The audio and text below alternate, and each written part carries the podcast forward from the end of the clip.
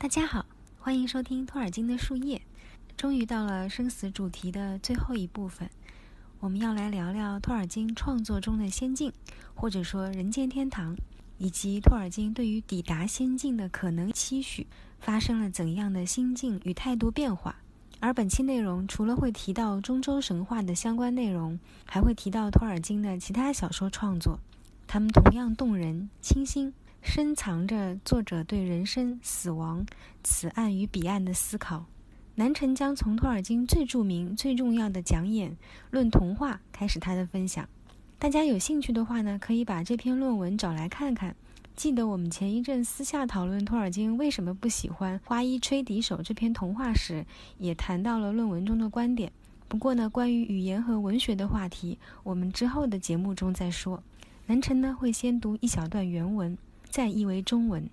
Fairy is a perilous land, and in it are pitfalls for the unwary and dungeons for the overbold. The realm of a fairy story is wide and deep and high, and filled with many things.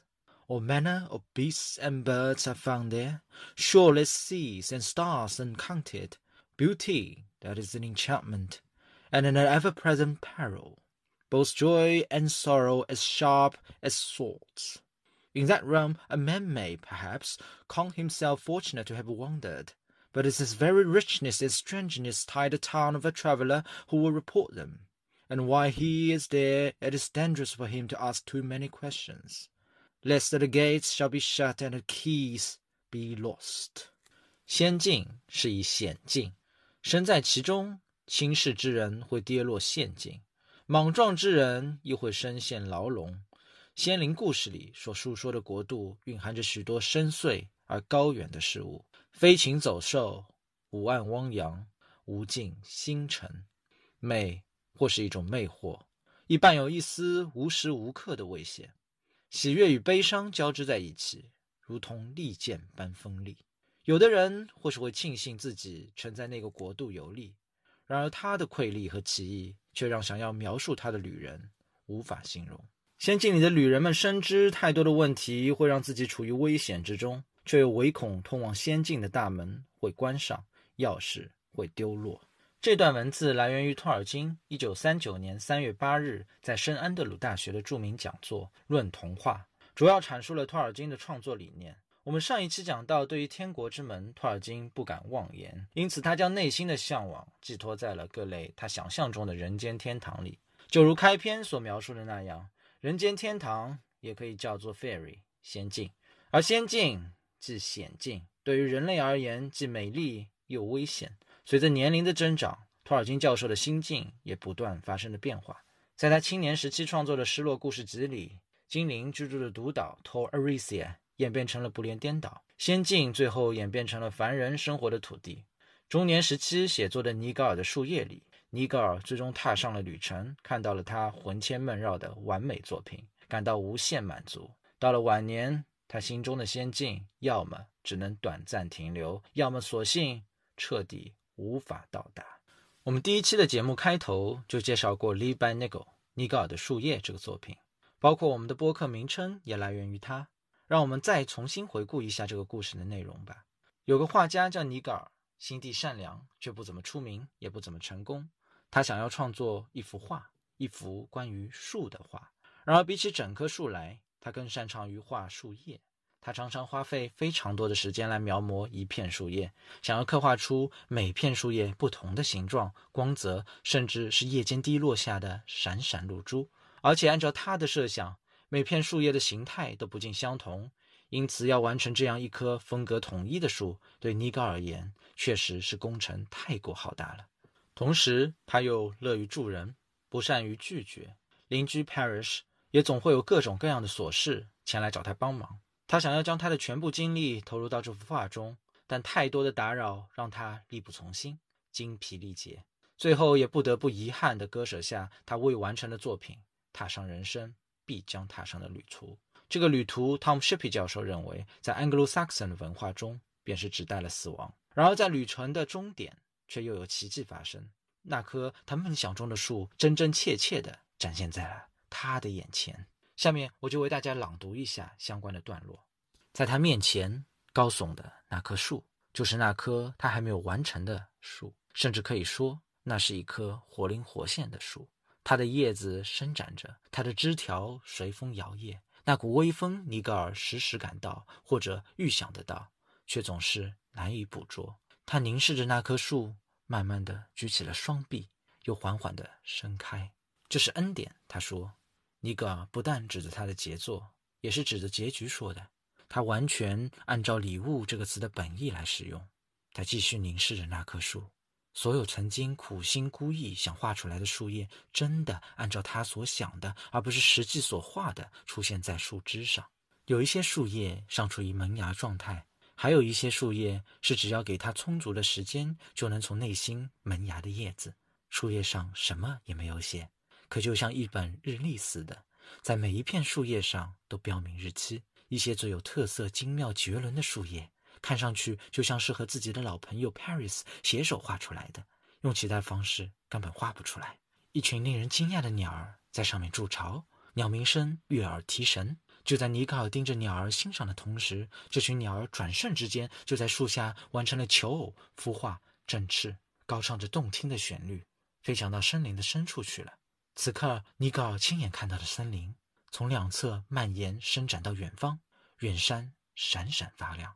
尼格尔原先想要完成的作品，在最终的旅程中看到完美展现。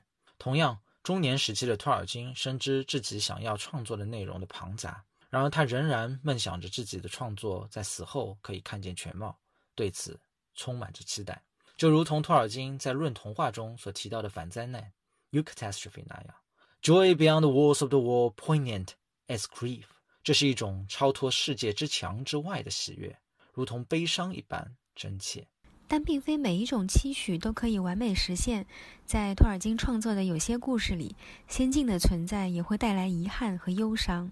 接下来，我们来讲讲在托尔金的另一个短篇故事《Smith of Wootton Major》里的仙境。故事中的 Wootton Major 是坐落在 Westwood 边境附近的一个小镇。之所以叫 Wootton Major，是因为它比树林中的另一个小镇。Wootton Minor 来的大一点。Wootton 这个词来源于古英语的 W-U-D-U-T-U-N，T-U-N 就是现代英语中的 town 小镇，所以 Wootton 这个词呢，它就是 town in or by a wood 树林里或树林边的小镇。以上就作为我们本期的词语小知识吧。在凯尔特神话，特别是爱尔兰和威尔士的传说中，树林时常是进入仙境的入口与通道，而在托尔金自己的世界里。树林是精灵、人类或比特人游走的领域，因此在 Wootton Major 的命名中也可见托尔金的用意。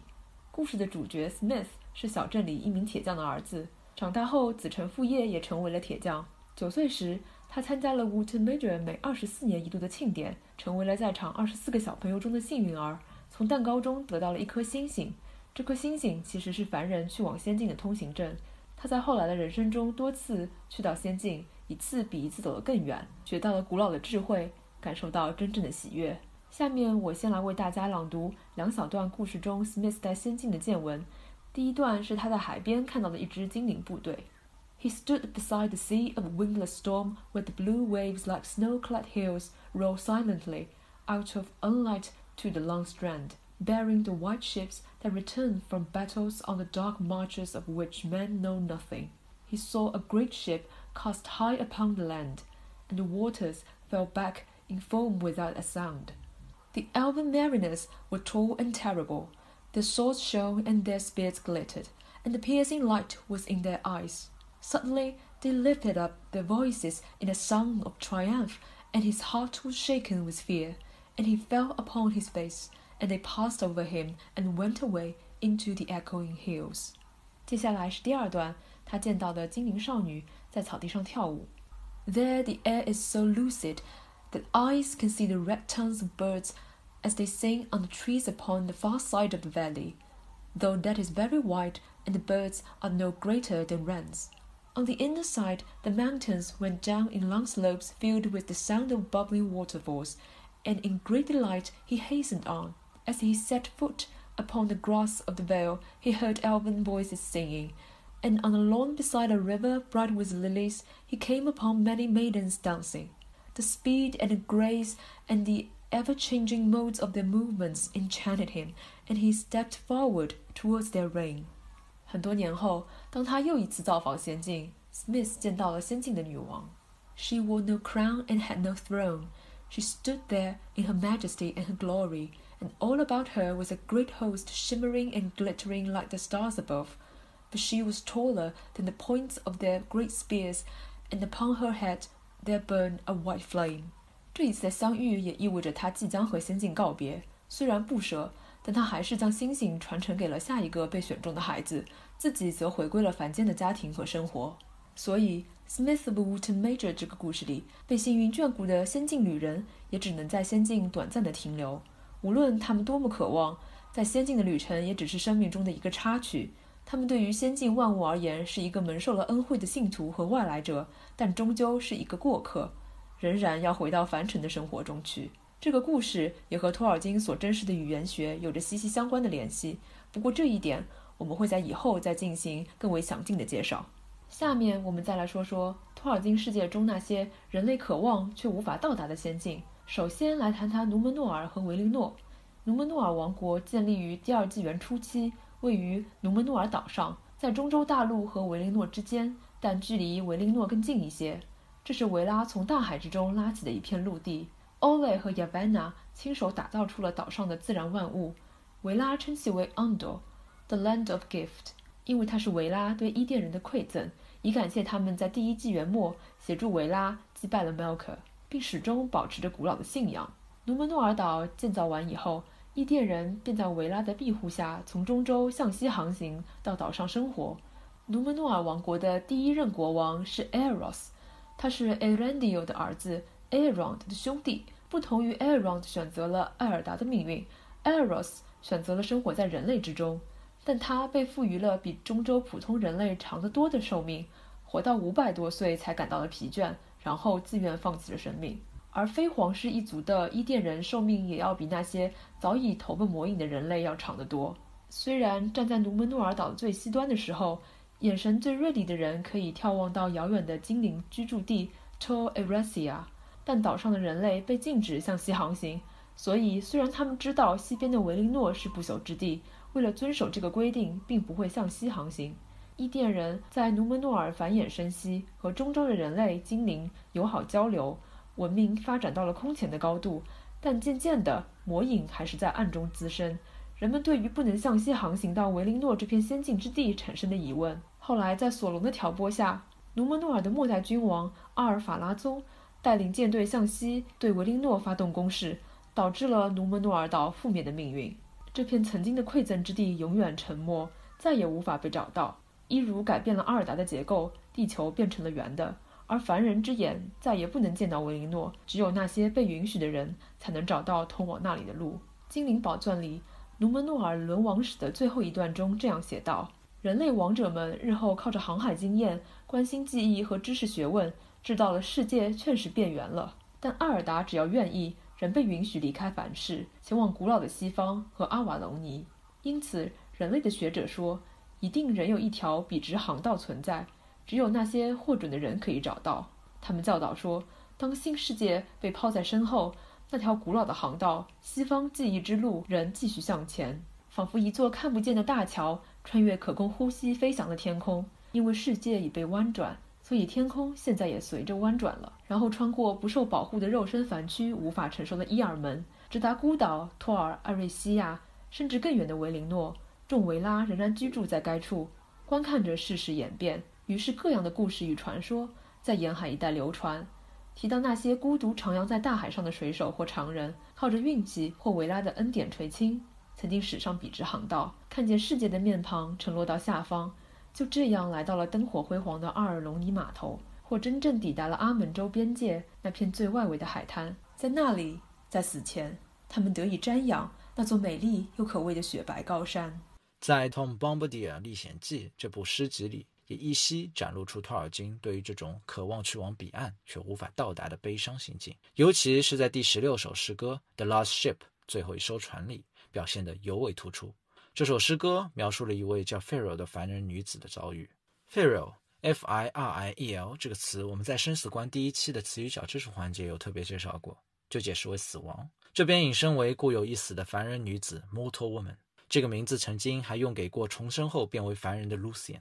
反而女子早晨醒来，去到河边，听到音乐声声，看到最后一艘精灵船离开刚朵，她问他们去哪儿，是去阿诺还是努美诺？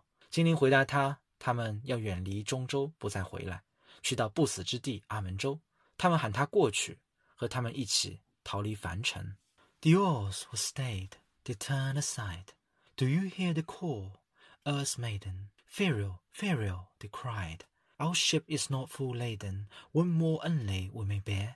Come, for your days are speeding. Come, Earth's maiden elven fair, our last call heeding. 凡人女子想要踱步向前，然而她的脚却深陷泥潭。她将其看作是她宿命的写照。她哭声喊道：“我不能跟你们走，因为我是凡间的女儿。” Ferial looked from the river bank, one step daring.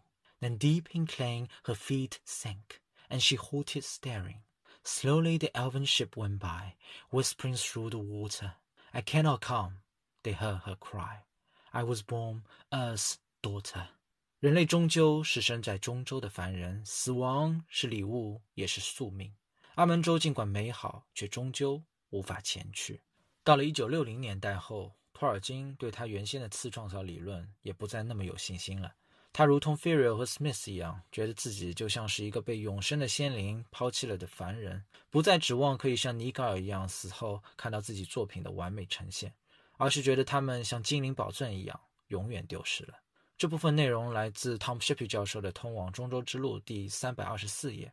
根据信件一百九十七号、三百三十五号、三百五十三号，我们推测托尔金的心境的转变可能会和晚年经历的衰减有关。以至于面对庞大的精灵宝钻的整理和再创造工作，显得力不从心。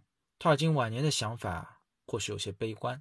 我们还是以一段更为积极的故事来结束生死观这个庞大的主题。这是一个轻松愉快的儿童故事，然而其中同样有一段情节是关于阿门州的。这个故事叫《Rover Randon》罗弗兰登，灵感来源于托尔金二儿子的玩具狗。一九二五年。托尔金的二儿子 Michael 与家人在海边度假时，丢失了心爱的玩具狗，感到特别沮丧。为了安慰他，托尔金想出了这么一个故事：Michael 的玩具狗其实原来是一只真正的小狗。有一次不小心得罪了一位巫师，被变成了玩具。后来他在海边遇到了另一位躺在沙子里的巫师，在这位巫师的帮助下，他踏上了精彩而刺激的冒险，前去寻找变回真正小狗的办法。他上了月亮，也去了海底，见到了许多千奇百怪的事物，最后终于如愿以偿。这个故事呢，尽管只是一个儿童小说，但里面的很多设定都非常有意思，有些像《哈利波特》里的魔法世界，有类似于魔法协会以及预言家日报之类的概念。感兴趣的朋友们也可以去读读看，这是一本非常不错的睡前小人书。这个故事尽管发生在二十世纪，但故事里的主人公却有幸目睹了西方的阿门州。我来将这个段落读给大家听。这个段落里呢，会说到一条大金鱼叫 Owen，它载着主人公小狗 Robert Randon 去到了海的另一边。Robert Randon 呢，当时并没有意识到这段旅程是多么的不同凡响。他们穿越未知的水域，瞥见未知的大陆，直到驶向 Shadowy Sea 阴影之海，来到魔法群岛外的仙境海岸。最后在远处望见精灵家园的山脉和在波涛间闪烁的来自仙境的点点灵光。罗尔兰顿觉得他依稀看见了绿油油的山林下美丽洁白的精灵之城，但就在单那一瞥的功夫间，乌影就带着他潜回水里。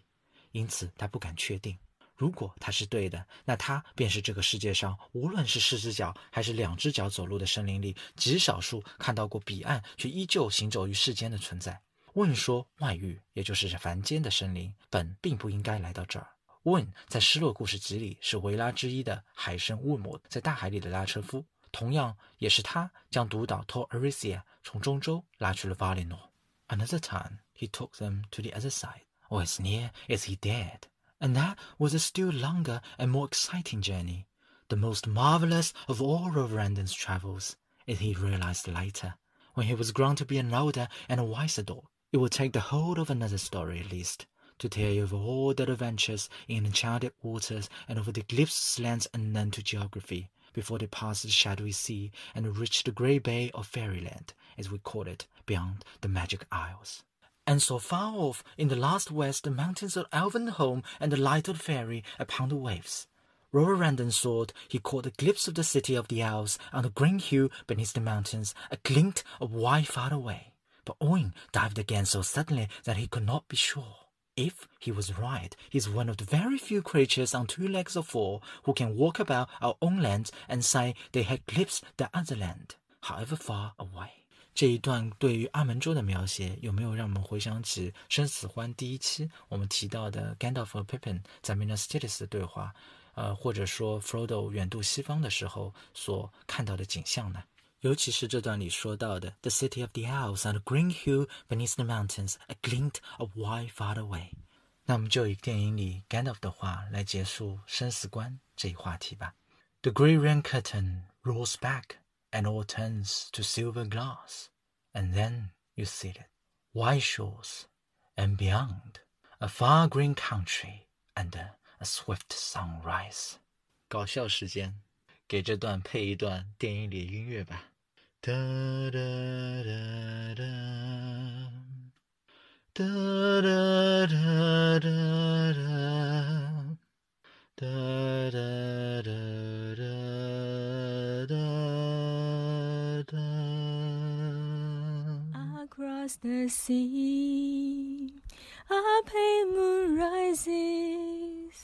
The ships have come to carry you home. And all will turn to silver glass. Light on the water, gray ships pass into the west. 我和文晶顺着南城的这个搞笑，忍不住也皮了一下。文晶的歌声实在是太好听了。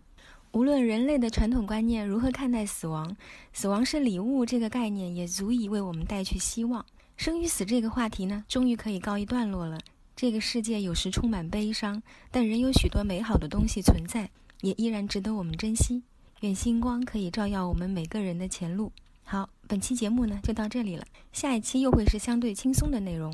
随着城市的慢慢复苏，复工的全面深入的开展，我们三呢正处在正值越来越忙的状态，所以之后的节目会严肃与轻松交替进行。感谢大家的收听和陪伴，你们的每一个反馈对我们来说都是莫大的鼓励。我们下期见喽，拜拜拜。